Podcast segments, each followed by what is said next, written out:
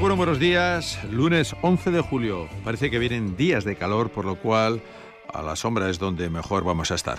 Fin de semana de locura en Pamplona. No sé qué pasará luego con el COVID, pero es que no cabía ni un alfiler en la capital navarra. Tras dos años sin dique seco, el personal se ha desquitado de las restricciones y ha pisado a fondo el acelerador festivo. Los Sanfermines son el mejor botón de muestra de la temporada estival de fiestas y holgorios para comprobar después cómo se comportará el virus. Por su parte, Putin advierte que todavía no ha comenzado la guerra de verdad. Hay que temer lo peor. No sabemos qué pasará pero ya veremos cómo terminará esta película. Por cierto, esta madrugada pues daba pereza entrar en la emisora porque la temperatura para pasear es maravillosa y las calles están completamente vacías. Aquí estamos dispuestos a contar lo que sucede en un mundo que está tremendamente revuelto. Son las 6 y 7 minutos, comenzamos Prime Time en Radio Euskadi y Radio Vitoria. Maldito Ramón. ¿Por qué? ¿Qué tiene que ver Ramón con todo esto? ¿Qué tiene que ver? Es la antigua y fea historia. Una familia es feliz hasta que llega el tercero en discordia. Y el tercero en discordia se llama Ramón. Acusa al marido de hacer trampas en el juego, le quita la hacienda y se lleva a la mujer coaccionándola con el niño. ¿Y qué hace el marido? El marido es un pobre desgraciado. Cuando se quiere matar a un hombre hay que darle en el corazón y el Winchester es el arma más adecuada. Sí, quizá, pero prefiero mi revólver. Si alguien armado de pistola se enfrenta con quien lleva un rifle, el que tiene la pistola es hombre muerto. Es un viejo proverbio mexicano.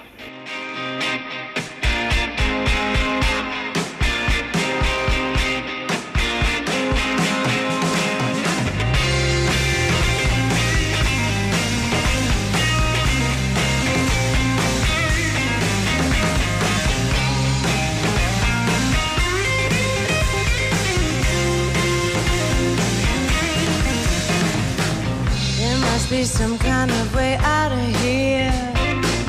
The Joker said to the thief, There is too much confusion. I can't get no relief. A businessman, they drank my wine. Employment drink my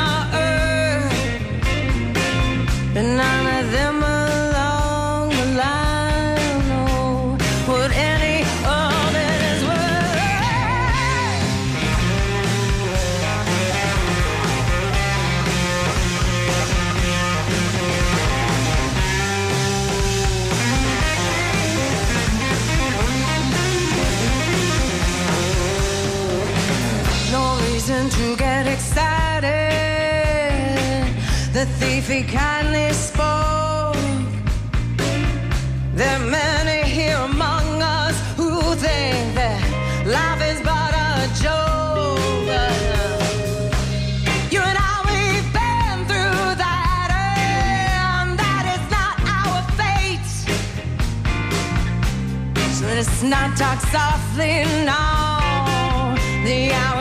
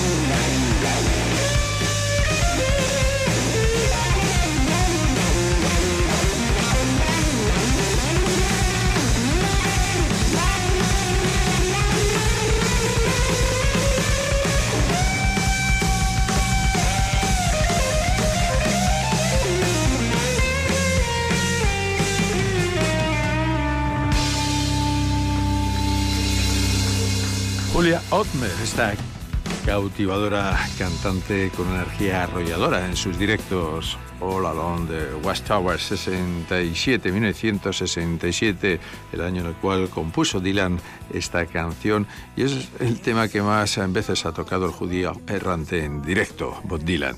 Muy popular fue la versión del desaparecido Jimi Hendrix y desde luego espectacular la voz de Julia Hotmer.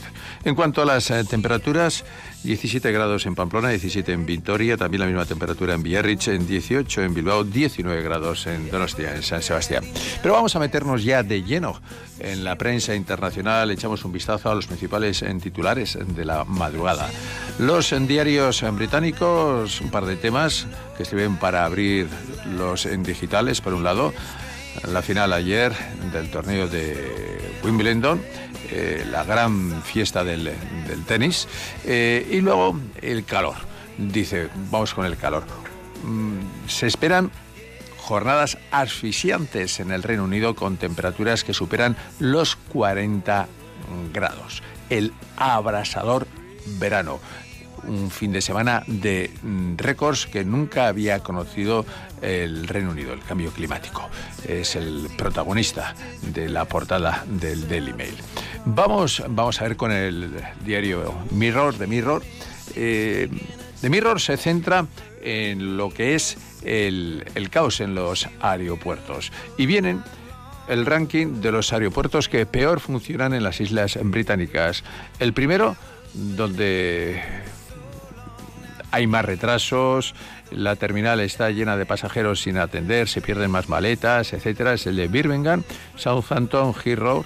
Eh, son los tres eh, primeros, bueno, pero ya ponen que eh, continúan los problemas, serios problemas en el transporte aéreo en las islas británicos. El que peor funciona de todos el de Birmingham, el segundo en el sur de Inglaterra, el de Southampton, y el tercero, el gran aeropuerto de Londres, el de Heathrow. Esto titula el, el Daily Mirror en, en portada. Luego también reseña el Daily Mirror eh, cómo los precios se han disparado en el último mes. Los precios de los alimentos están por las nubes en las islas británicas. En supermercados que antes presumían de ser los más baratos de las islas, ahora resulta que son los más caros. Esto cuenta este diario. Dejamos eh, Mirror. Nos vamos con The Guardian. Ayer lo publicó y hoy aporta más datos de una exclusiva del diario The Guardian. Uber, la empresa de vehículos con conductor, eh, violó vehículos de alquiler con conductor, me refiero. Todo el mundo la conoce con aplicación, etcétera. Yo jamás he cogido un cacharro de estos, un Uber. Bueno, pues dice The Guardian, Uber violó las leyes, engañó a la policía y presionó a los gobiernos. Según una filtración, 124.000 documentos confidenciales han sido eh, filtrados a la prensa de Guardian. Nos cuenta que Joe Biden o las eh, el, el alemán, y Emmanuel Macron recibieron en secreto eh, presiones para ayudar en sus respectivos eh, países la implantación de, Uber. Concretamente, carga tintas contra Emmanuel Macron cuando era eh, ministro de, de Economía, antes de, de ser eh, presidente.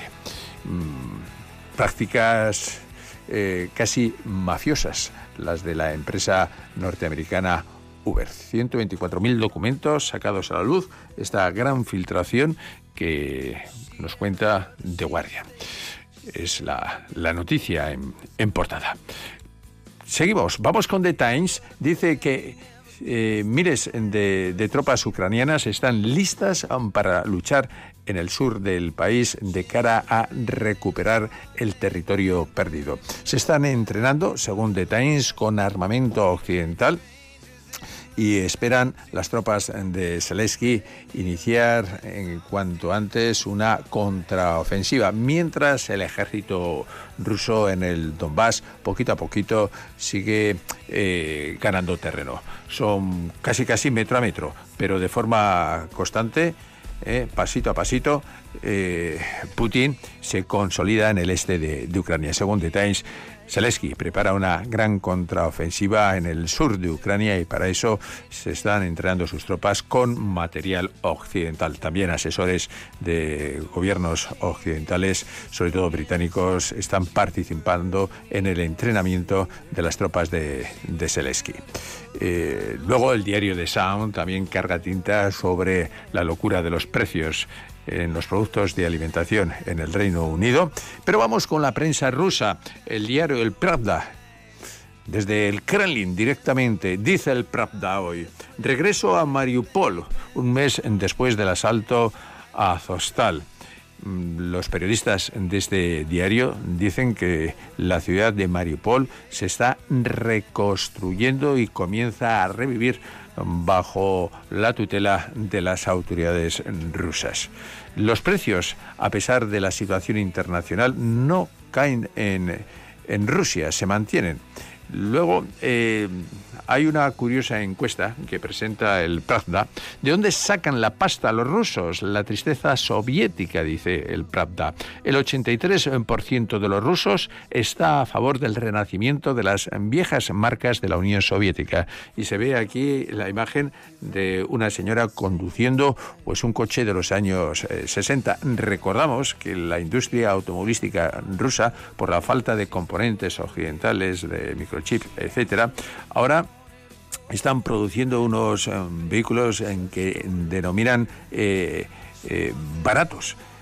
Baratos, pero que uno se compra un coche, ahora en, Rusia, un Lada, por ejemplo, y se lo lleva sin ABS, se lo lleva sin airbag, vamos, sin cinturones de seguridad.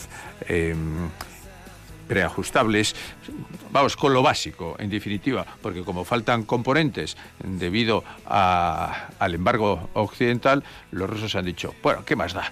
Nosotros seguimos construyendo coches, van a ser coches eh, baratos, pero eso sí, le van a faltar la mitad de las piezas. No pasa absolutamente nada. Bien, pues dice ahora que el 83% de los rusos prefiere eh, recuperar las antiguas marcas de la Unión Soviética. La cadena de televisión Rusa Today, también desde Moscú, informa que Irán aumenta el enriquecimiento, enriquecimiento de, de uranio hasta el 20% en una instalación nuclear. Eh, Irán que eh, rompió lo que era el pacto nuclear con los Estados Unidos allá con el, en la época de, Donald Trump, eh, durante un tiempo no ha dejado que inspectores de la Agencia Internacional de Energía Atómica visitaran las instalaciones de enriquecimiento de, de uranio y parece ser que aprieta el acelerador de sus famosas centrifugadoras para producir más agua pesada, más uranio enriquecido. Visto lo visto, porque la experiencia nos lo está diciendo, hoy en día, eh, si no tienes una bomba atómica, eh, para algunos países eh, esto puede significar el no tener una bomba nuclear, una clara, una clara amenaza de su supervivencia futura. Eh, ¿Cuántas veces supongo que Zelensky se habrá arrepentido de que su país, que Ucrania, allá por el año 1995, con los acuerdos de la desaparecida Unión Soviética, devolvió a, Rusia 2.000 cabezas nucleares que poseía el ejército ruso en, Ucrania. Había un pacto por parte inclusive de, Rusia, el Reino Unido, Francia, etcétera, de defender a Ucrania ante una amenaza externa. Ese pacto lo firmó Rusia, entre otros um, países. Claro está.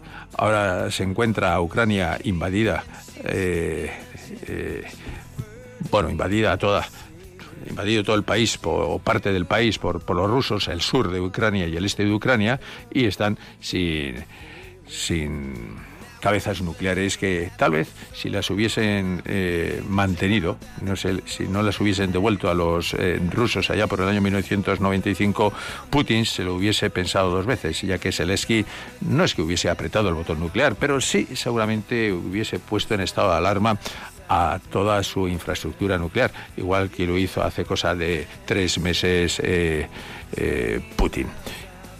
Algo parecido le pasa a Corea del Norte. Corea del Norte, el régimen de Pyongyang tiene armamento nuclear y la gente se guarda muy mucho de tocarle las narices al gran líder de Corea del, del Norte.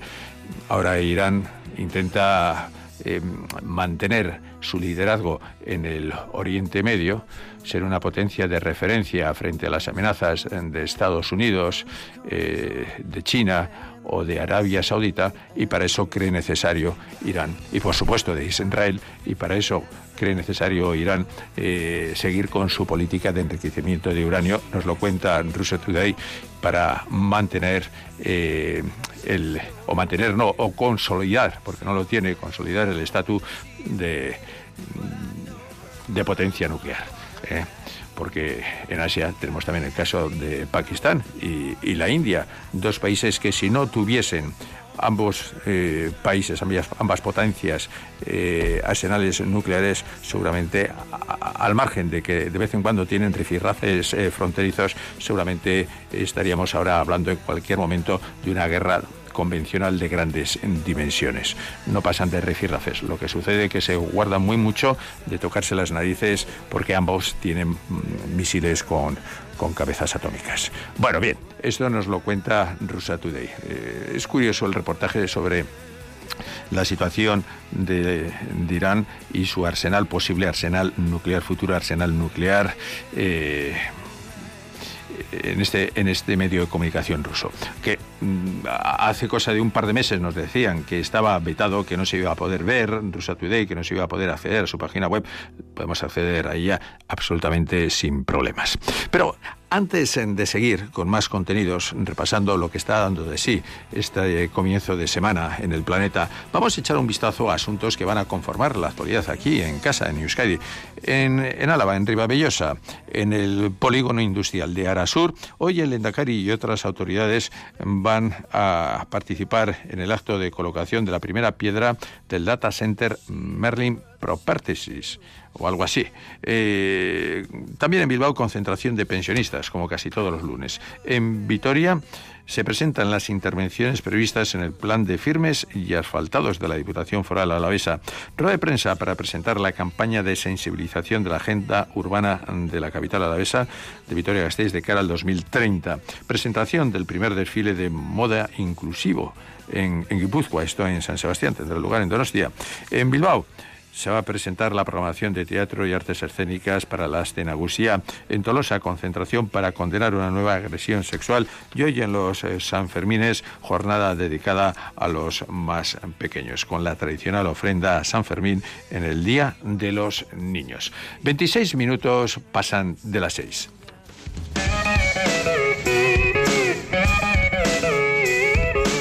Esto es lo que sucedió en el mundo en un día como el de hoy.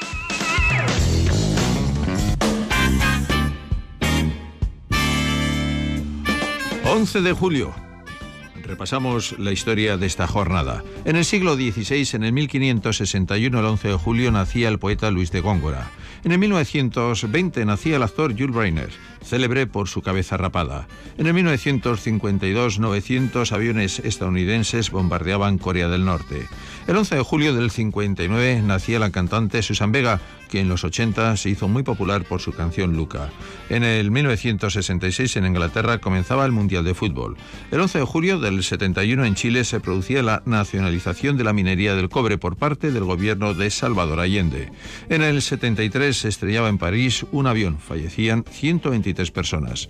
El 11 de julio del 75 se descubría en China el yacimiento de los guerreros de terracota y en el 78 se producía el accidente del camping de los Alfaques en Tarragona. 180 personas murieron carbonizadas por la explosión de una cisterna de gas. Y sí recuerdo de haber visto un objeto volar que era un. parecía un bote, un bote al revés. Lo que recuerdo es decírselo a mi madre, oye mamá, mira que hay un bote volando. Nos quedamos todos mirando al cielo a ver qué era, hasta que cayó. Y cuando cayó, pues, bueno, sé que hubo una explosión muy fuerte y a partir de ahí muchísimas explosiones. El peor recuerdo que tengo es la frustración de no poder ayudar a nadie. El ver a una persona con el fuego a la espalda y no poder parar. Eso es el peor recuerdo que se te queda. El 11 de julio del año 79 la estación espacial Skylab caía a la Tierra. Lo hizo en Australia, de forma incontrolada. En el 82 Italia ganaba el Campeonato Mundial de Fútbol al vencer por 3 a 1 a Alemania en un partido jugado en el Estadio Santiago Bernabéu. En el 95 las tropas serbias asesinaban a más de 8.000 civiles en Srebrenica. En el 2002 en la isla de Perejil un grupo de gendarmes marroquíes desembarcaban y España lo consideró como una invasión de su territorio. En el 2006 una ola de atentados en Bombay en la India causó 185 muertos. El 11 de julio del 2010, la selección española de fútbol se proclamaba campeona del mundo gracias a un gol de Iniesta. Y en el 2011 el cirujano Pedro Cavadas realizaba en el Hospital La Fe de Valencia el primer trasplante bilateral de piernas del mundo. Y así terminamos este recorrido a lo largo de la historia de hoy, 11 de julio.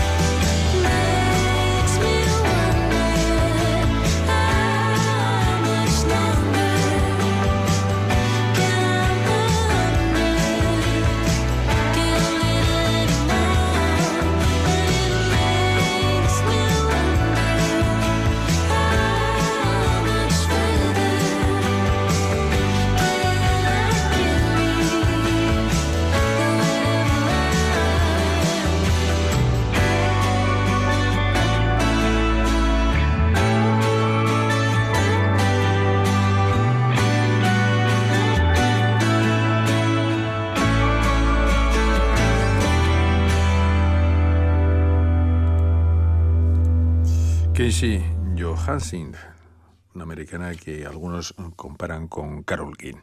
Bueno, venga, vamos a echar un vistazo a la prensa francesa a ver con qué nos encontramos. El diario Liberación en portada eh, se pregunta qué hay en lo cierto de la afer de Uber con Emmanuel Macron cuando Emmanuel Macron era eh, ministro de, Economía, como antes apuntaba, de Guardian, según los documentos filtrados, documentos confidenciales de esta empresa americana de coches. eh, de alquiler con conductor, bueno, pues eh, Emmanuel Macron favoreció de forma descarada la instalación en Francia de, de Ubers. Eh, se pregunta qué hay de cierto.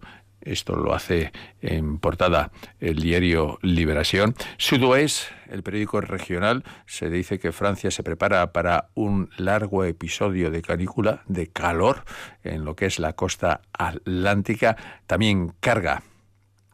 Eh, con el tema de, de, Uber y las vinculaciones con el presidente, con, con Macron.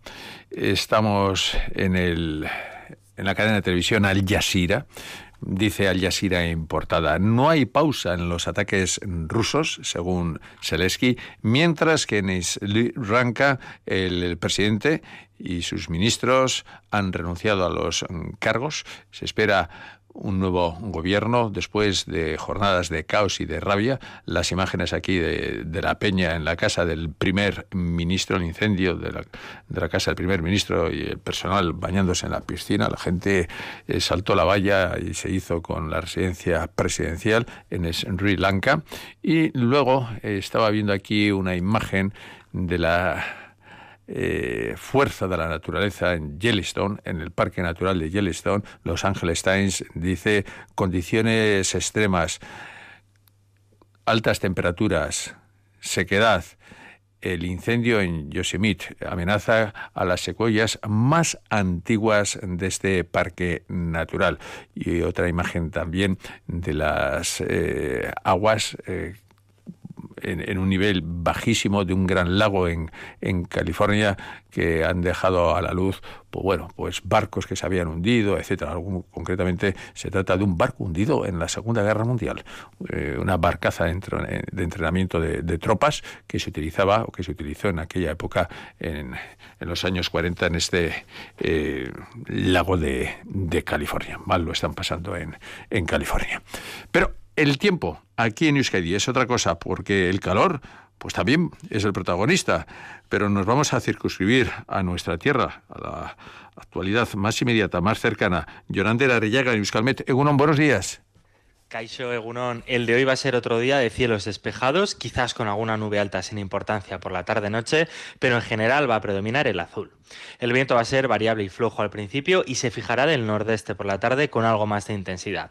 Y las temperaturas seguirán subiendo y el calor va a ser cada vez más intenso. Salvo en la costa, donde la brisa va a aliviar el calor, en el resto vamos a superar los 30 grados de máxima, incluso los 35 en el entorno del Valle del Ebro. Y además, de cara a los siguientes días, espera que las temperaturas suban aún más, por lo que el calor va a ser noticia durante esta semana. La ciencia y sus anécdotas.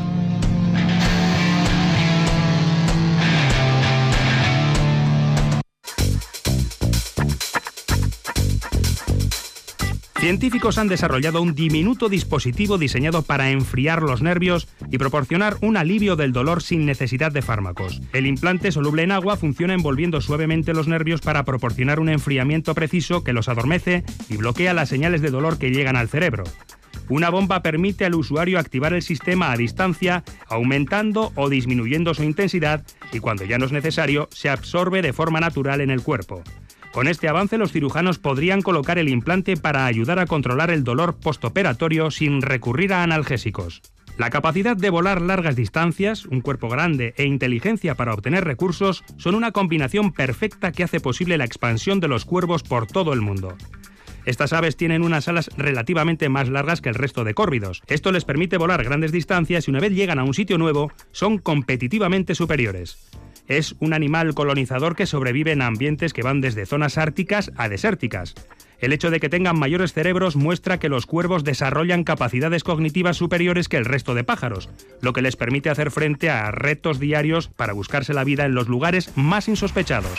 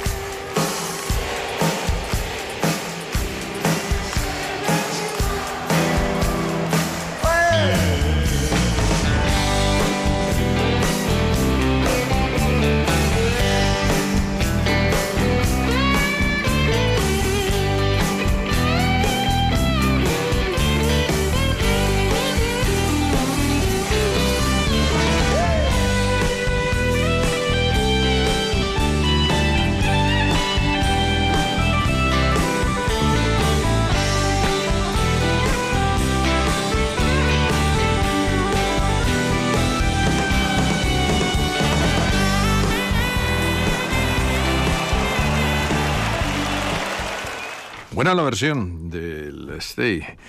Jackson Brown, juntamente con Los Secretos, encantada en directo en el Wisi Center de, de, Madrid, en un concierto hace ahora cuatro años, con Álvaro Urquijo y Jackson Brown. Mucha gente piensa que el Stay es un tema compuesto, que fue compuesto por Jackson Brown. No, fue compuesto y cantado por primera vez por Morris Williams a comienzos de los 60 y su banda, Los Zodíacos. Lo que pasa es que a finales de los 70 recuperó la canción Jackson Brown. Al César lo que es del César. Venga, vamos con la prensa americana. New York Times nos dice, Rusia desesperada lanza una movilización sigilosa para eh, aumentar las tropas en, en Ucrania. No es una moviliza movilización de tropas eh, forzosas, un reclutamiento forzoso, sino silente, según el New York Times. Luego, el Financial Times nos habla de los casinos. Macao bajan las acciones de los casinos de Macao mientras la ciudad lidia con el COVID. Macao en su época fue colonia portuguesa y está a muy pocos kilómetros, justamente enfrente de, de Hong Kong. No hay más que atravesar la bahía y llega uno en barco tranquilamente a a Macao. Y la principal industria de Macao es la del juego. Son miles, cientos de miles al cabo del, del año de, chinos que van a jugarse la pasta, porque los chinos son unos jugadores tremendos, el dinero hasta esta antigua colonia portuguesa, hasta Macao. Bueno, pues las restricciones del COVID hacen ya en la gran industria, en la del juego, que es la que sustenta la economía de, de Macao. Venga, luego la CNN hablando de China, dice que China aplasta una protesta masiva de ahorradores que exigían la devolución del dinero que habían depositado en, uno, en una entidad financiera china y que estaba en, en problemas. Los chinos se manifiestan en la calle para demandar la eh, devolución de sus ahorros y fueron dispersados por la policía, algunos detenidos. Esta es la imagen, la fotografía de la, de la CNN. Pero ahora el deporte tiene su protagonismo. Tour de Francia, ayer Ironman en Vitoria. Miquel Bilbao, Egunon, buenos días. Egunon, información deportiva que arrancamos con ciclismo y con lo que nos deja la décima etapa del Tour de Francia. Ganó Bojangles, segunda plaza para uno de los nuestros, para Jonathan Castro Viejo, tercera posición para Carlos Verona. En una jornada donde de nuevo el líder mostró carácter, Pogacar fue quinto, el ciclista esloveno entraba con Vindegar y picaba otros tres segundos de renta con respecto al resto de favoritos. En el deporte del remo, Urdaibai volvió a repetir victoria en aguas gallegas en la segunda jornada de la bandera de A Coruña. La Bou Vizcaya ganó por delante de Donostiarra y Ondarribia. Escuchamos a Mikel Azcarte, proa de Urdaibai. Sí, al final el campo de La Coruña es bastante complicado. La ola, la ola entra por estribor cuando vamos para afuera. Y como bien dices, pues bueno, ayer había más ola, pero hoy igual un poco más de viento, ¿no? Y allí fuera pues había bastante trabajo. Y bueno, nos hemos eh, acoplado bien, ha salido bien el trabajo y bueno, contentos para casa. La general sigue liderada por los hombres de Igor Macazaga, 43 puntos para Donostiara, 42 Bermeo, 41 tienen Orio y Ondarribia.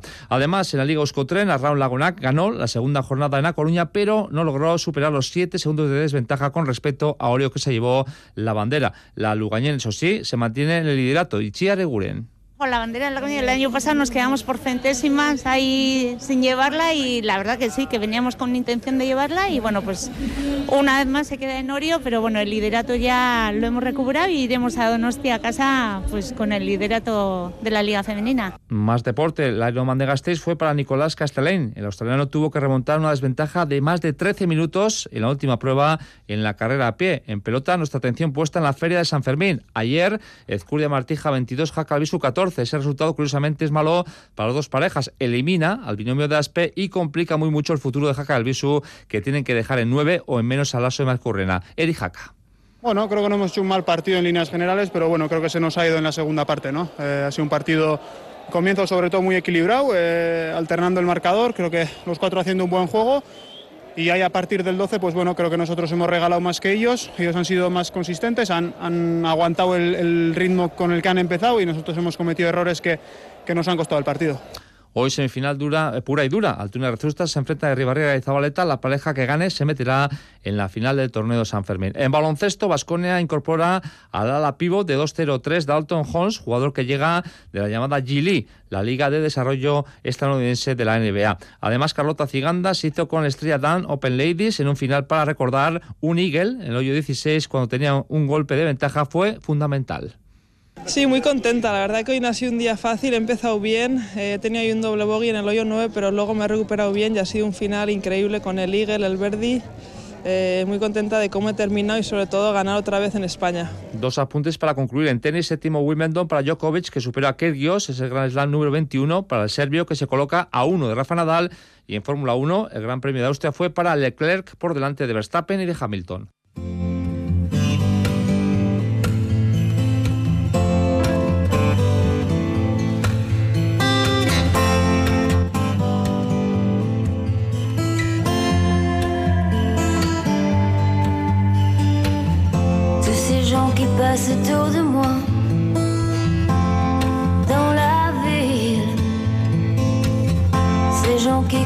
Qui marche pas. Où vont-ils? Est-ce le vent qui les pousse vers d'invisibles rêves Que voit-il au bout de leur course quand le brouillard se lève? Réponds-moi. Je t'attends,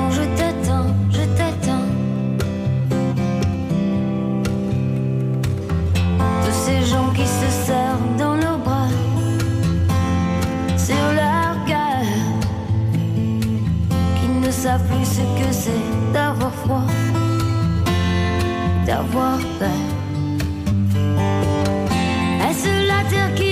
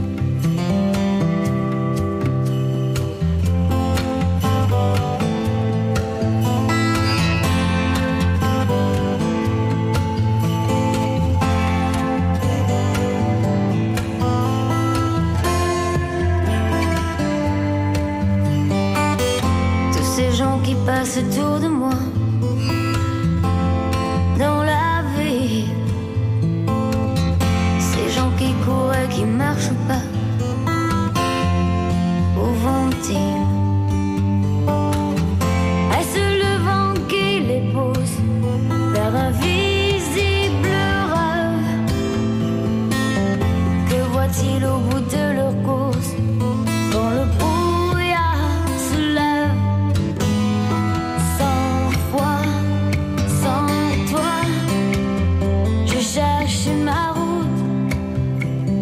Sans foi ni loi, seul avec mes doutes.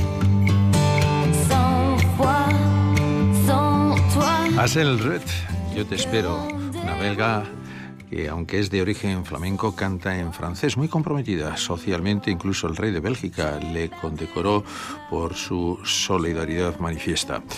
Red. En cuanto a las temperaturas, en Vitoria 17 grados, también 17 en Pamplona, Biarritz 17, 19 en San Sebastián, 18 en Bilbao.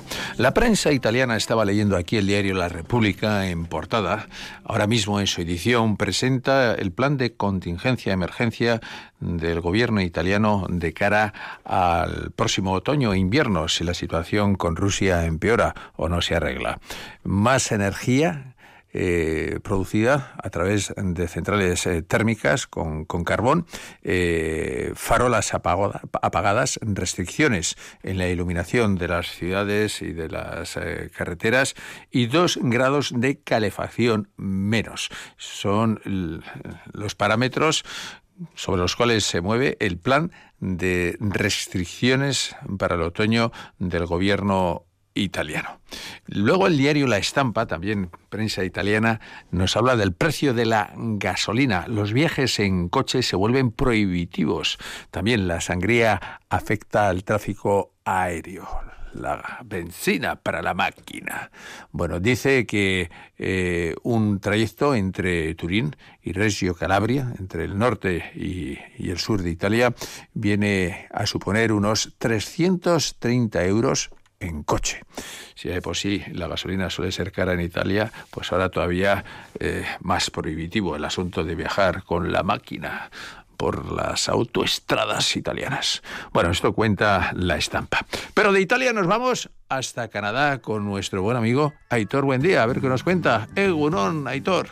Así es, Pedro. Eguno, durante toda esta semana va a ser protagonista nuestra Sagarda, nuestra sidra autóctona, de la mano de Euskal Sagardoa, y luego el chocolate de Rafa Gorochategui. Y lo que se va a revivir es bueno, las vivencias del siglo XVIII en esta zona de Canadá, en la fortaleza de Louisbourg, en lo que sería Nueva Escocia, en una intente cordial eh, en la que Hausarrea, eh, esta asociación, este colectivo, comandado por Sabio Otero, va a revivir durante todos estos días, por ejemplo, que haya un, un ambiente, podríamos decir, euskaldún, de personas que, que, van a estar hablando en euskera, que van a tener vestimentas de, de, aquellos años y que además en la parte gastronómica, en cinco restaurantes de, de la zona, se va a poder disfrutar del chocolate y de la sidra tal y como se disfrutaba también en aquellos años que hablamos del siglo XVIII. Así nos lo recuerdan Rafa Gorochategui, así como también Unai Aguirre, gerente de Euskal Sagardoa. Se va a hacer ese chocolate a la piedra. El chocolate en esa época se tomaba con unos bizcochos de soletilla, no se tomaba con churros. Soletilla, son unos bizcochos que se ponen los que tienen una cierta edad, ¿se acordan? En, un papel llevan así, son unos bizcochitos como muy suaves, muy ligeros, y eso es lo que se tomaba. Por la cena de Galicia se tomaba mucho chocolate unto con, con el pan, eh, ¿cómo le llamaban? Con, eh, a la plancha con manteca de cerdo, y luego en otras zonas más en Castilla con los churros. Y aquí ha sido siempre el bizcocho, de poner un azucarillo que se deshacía en el agua y tomabas el chocolate espeso por un lado y por otro lado tomabas el agua con el azucarillo por el lado. Y eso es lo que vamos a realizar ahí en la zona de, de Canadá. De hecho, hemos podido probar este chocolate con el volado, con el agua en, en Rafa Gorrochategui. Espectacular, ¿eh? Sí, espectacular, con su toque a, a vainilla, canela. Es el chocolate, eh, es un chocolate de la piedra poco molido. Eh, tiene ese perfil un poquito más fuerte y aromatizado con canela. No es muy alto el porcentaje de cacao, pero eh, se bebía de esa zona, en esa, época, y el, los bolaos, que era una cosa tan, tan, tan típica, tan de prestigio, que eh, imagínate hace 100 años, cuando no existía la Coca-Cola, cuando una persona iba a una casa, el obsequio para beber, lo que te daba para beber era el agua con bolaos cuando ibas a regalar, cuando tú ibas a hacer una visita a un médico o a alguien, el obsequio que llevabas eran los volados. Se vendía a cantidades. Una cosa que los que tienen más de 70 años se acuerdan. Y en la zona de Guipúzcoa, los que han andado por Azpeitia, por el Kiruri, por tal, se acuerdan de los volados y era el acompañamiento. Y en el País Vasco se llamaban volados, en Cataluña esponjas y en Madrid azucarillos. Y hay, una, hay un chotis que dice aguardiente, pan y azucarillos, se refiere a, a estos volados vascos. Es, es muy sencillo, pero es difícil. Tiene su truco porque es un proceso que tiene clara y azúcar, se pone a hervir en, en un cazo y cuando empieza a subir hay que, hay que agitar, vuelve a bajar y en la segunda subida se echa una especie que llamamos una guitarra, son unas cuerdas que llevan papel y lo difícil, porque echas un poco y se hincha. Y es que arranchales y comerciantes vascos tuvieron una gran presencia, como decimos, en este enclave del siglo XVIII y con el euskera como la lengua más hablada después del francés.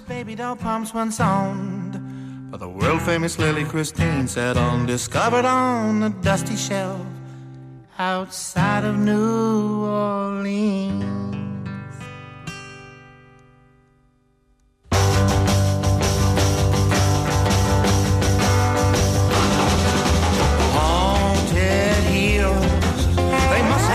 Cinco minutos son para las 7. Echamos un vistazo a los titulares de nuestra página web de eitv.eus.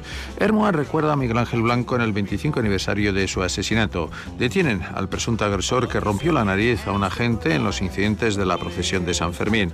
Aumentan en Euskal Herria los casos de mujeres mareadas tras recibir pinchazos. Una mujer denuncia una agresión sexual en Tolosa. Detienen en Zarauz a un hombre acusado de un delito de abusos sexuales ocurrido el pasado fin de semana. Y fallece también un hombre de 75 años en un accidente de tráfico en Ayala. El Bilbao BBK Live batió todos sus récords con 115.000 asistentes y Jungles eh, se apunta el triunfo en la novena etapa por delante de Castroviejo, como no estamos hablando del Tour de Francia. Y en cuanto a las eh, temperaturas en calor, mucho calor para hoy, no solo en Euskadi, sino prácticamente en todo el mundo, en el hemisferio norte. En Vitoria 17 grados, en Pamplona 17, en Biarritz en 17, en Bilbao 18, en Donostia 19. La prensa británica, estaba viendo aquí unas imágenes del Daily Mail, ayer casi rozan los 40 grados en algunos puntos del sur del Reino Unido. Eh, también el diario Sudoest, prensa regional francesa, nos habla de cómo va a calentar de lo lindo en la costa atlántica durante los próximos días. En Los Angeles Times, desde California, unas imágenes tremendas del Parque Natural de Yosemite que se quema, en peligro las eh, secuoyas eh, centenarias.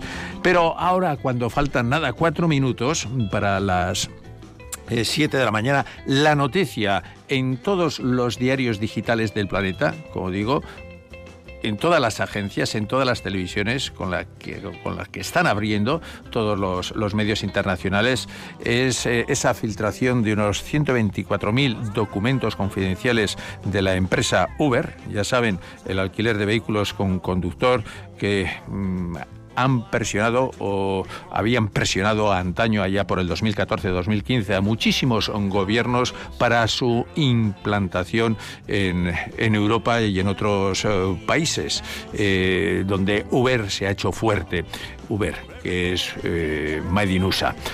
Y en el ojo del huracán, entre otros políticos, se encuentra Macron, que en su día eh, fue ministro de Economía de Francia antes de ser presidente de la República. Bueno, pues eh, según todos los medios internacionales, la República de Guardian, mm, los periódicos franceses, Liberación, France Info, todos están ahí dándole caña a Uber, qué es lo que hizo, qué es lo que ha hecho, cómo ha conseguido implantarse por todo el mundo con métodos pseudo mafiosos. Bueno, esto y mucho más aquí en Radio Euskadi Radio Vitoria. Disfrutemos de este caluroso lunes y como siempre, de Big Sandy, viva el rock and roll.